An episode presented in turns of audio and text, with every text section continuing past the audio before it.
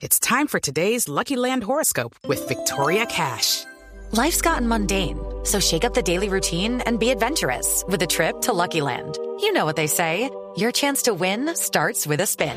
So go to LuckyLandSlots.com to play over 100 social casino-style games for free for your chance to redeem some serious prizes. Get lucky today at LuckyLandSlots.com. Available to players in the U.S., excluding Washington and Michigan. No purchase necessary. VGW Group. Void or prohibited by law. 18 plus. Terms and conditions apply.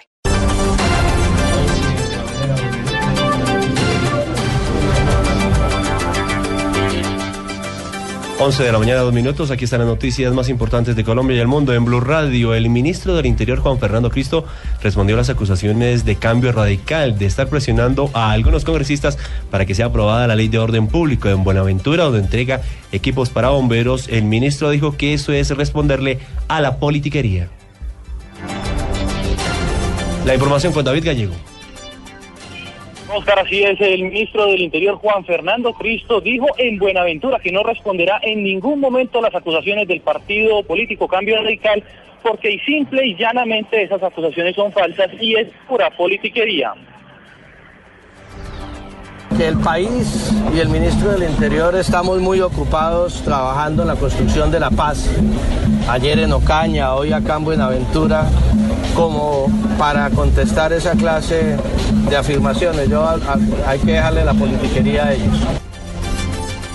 El ministro del Interior que se encuentra en este momento en Buenaventura entregando eh, varios equipos de bomberos también anunció que se hará todo lo necesario para que después de la firma de la paz el posconflicto llegue a todos los puntos y maneras respectivas en tanto en la ley del orden público. David Gallego Trujillo, Blue Radio. Gracias, David. Ya a esta hora se verifica la frontera entre Colombia y Venezuela que los vehículos se encuentren registrados para poder pasar cuando se reabra el puente Francisco de Paula Santander a partir de la una de la tarde. La información en directo con Juliet Cano. Muy buenos días, así es, me encuentro en el puente Francisco de Paula Santander que une a Cúcuta con la localidad venezolana de Pedro María Ureña. Precisamente en la línea limítrofe hay una larga fila de vehículos, aunque se había dicho inicialmente que ingresarían vehículos de carga pesada también hay carros particulares. Me encuentro precisamente con una venezolana que vino desde tempranas horas a hacer la fila. Les, ¿De qué manera le están verificando? Si se encuentran en un listado, ¿de qué manera están verificando? Sí, bueno, hay un listado que las personas que recibimos en el aeropuerto para solicitar el ingreso a nuestro país. Estamos en el consulado de Venezuela en Colombia. Luego, bueno, yo estoy personalmente desde las cuatro y media de la mañana esperando aquí, pues nos dijeron que a las seis de la mañana teníamos que estar aquí, pero llamada que nos hicieron a cada uno de las personas que estamos aquí con nuestros vehículos personalizados. Ahora nos están diciendo de que hay otro filtro, que tenemos que pasar por la, eh, la y el, la UNIE. Pero eso ya es en el lado... Eso es todo eso en el lado venezolano. Bueno, precisamente en pocos minutos se sostendrá un encuentro entre un delegado de la Cancillería colombiana y autoridades venezolanas para efectivamente concretar a qué hora se dará paso a los vehículos. Estaremos atentos al desarrollo de este encuentro desde el puente Francisco Pablo Santander, Juliet Cano, Plura. Gracias, Juliet. Y en Arauca las autoridades confirmaron que el ataque al ejército en Saravena era un plan para atentar contra el alcalde. El hecho dejó dos soldados muertos y tres heridos, los cuales pisaron un campo minado. La información con Philip Moreno. La muerte de dos soldados en Saravena, Arauca, dejó al descubierto un atentado contra el alcalde Yesid Lozano del Partido Centro Democrático que venía realizando ollas comunitarias en la zona rural. El hecho fue confirmado por el gobernador Ricardo Alvarado. Eh, estaba siendo custodiado por, por las fuerzas tanto aéreas como la Armada y, y el Ejército colombiano. Y en, en, un sitio que se llama La Ye, eh, ahí eh, estalló un, artefacto que lamentablemente cobró la vida de dos de mis, de mis soldados de la paz. El alcalde Yesil Lozano aseguró que ese tipo de actividades se suspendieron. Vamos a suspender, hoy teníamos otra salida aquí a otra vereda porque ese fue un compromiso. Vamos a suspenderla y miramos a ver de acuerdo a lo que se dialogue dentro de una un consejo de seguridad que se hará del orden municipal y los tres uniformados heridos al pisar un campo minado se recuperan en el hospital del Sarare. Desde Arauca, Philip Moreno, Blue Radio. La comisión del Consejo de Medellín que estudia el proyecto de acuerdo para la enajenación de las acciones que tiene FM en Isagen rendirá hoy ponencia favorable a la iniciativa para que la venta se realice lo más pronto posible. Desde Medellín, la información con Cristina Monsalve.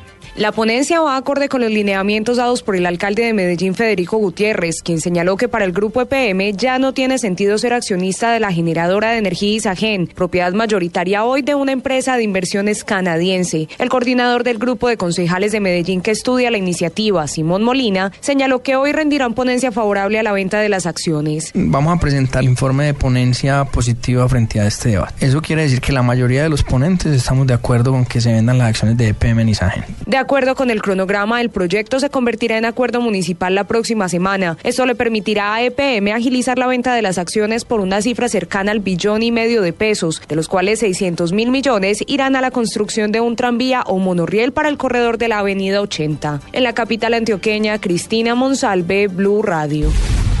Ante el Consejo de Barranquilla, un abogado presentará este lunes queja contra Electricaribe por el alza que hizo desde hace un año de un 20% a 370% de la tarifa mínima. La información con Diana Ospino. El abogado Orlando Vázquez denuncia que Electricaribe elevó de un momento a otro la tarifa mínimo de aumento justificado entre las facturas. Indica que pese a que haya algunos cobros que están en reclamación, la empresa de energía les está suspendiendo el servicio a los usuarios porque argumentan que la Superintendencia de Industria y Comercio falló en contra de ellos, siendo que nunca les llegó una notificación. La empresa no pasó el filtro de la Comisión Reguladora de Energía y Gas para hacer la modificación. La empresa ha venido engañando de manera sistemática a las personas diciéndoles que hay ciertas facturas en reclamo y le genera una orden de suspensión al cliente. Velázquez manifiesta que este lunes llevarán la queja ante el Consejo de Barranquilla durante el debate de control político que le harán a la empresa Electricaribe. En Barranquilla, Diana Ospino, Blue Radio.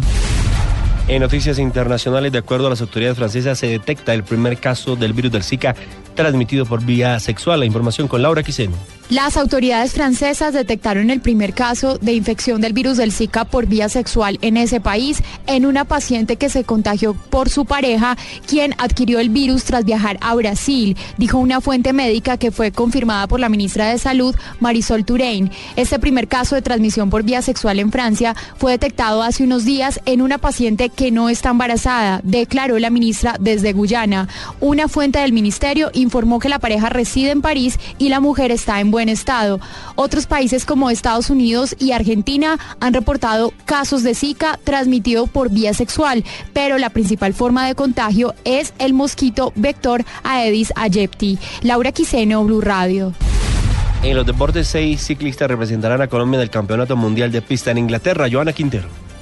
Ya está en Londres la selección Colombia de ciclismo de pista que estará desde el 2 de marzo en el Campeonato Mundial, donde nuestro país tiene amplias posibilidades de lograr cupos a los Juegos Olímpicos con Fernando Gaviria, Edwin Ávila y Fabián Puerta. Puerta que fue subcampeón mundial del Keirin está en Inglaterra y habló con Blue Radio sobre su expectativa del Mundial. Siempre he soñado con una camisa arcoiris, siempre he soñado con una medalla olímpica, es mi sueño, mi ilusión, eh, creo que vamos de la mejor manera. En Londres vamos a tener una posibilidad de chequearnos cómo estamos para las posibilidades en Río. Colombia tendrá seis ciclistas compitiendo en este campeonato del mundo, cuatro velocistas y dos mediofondistas. Joana Quintero, Blue Radio.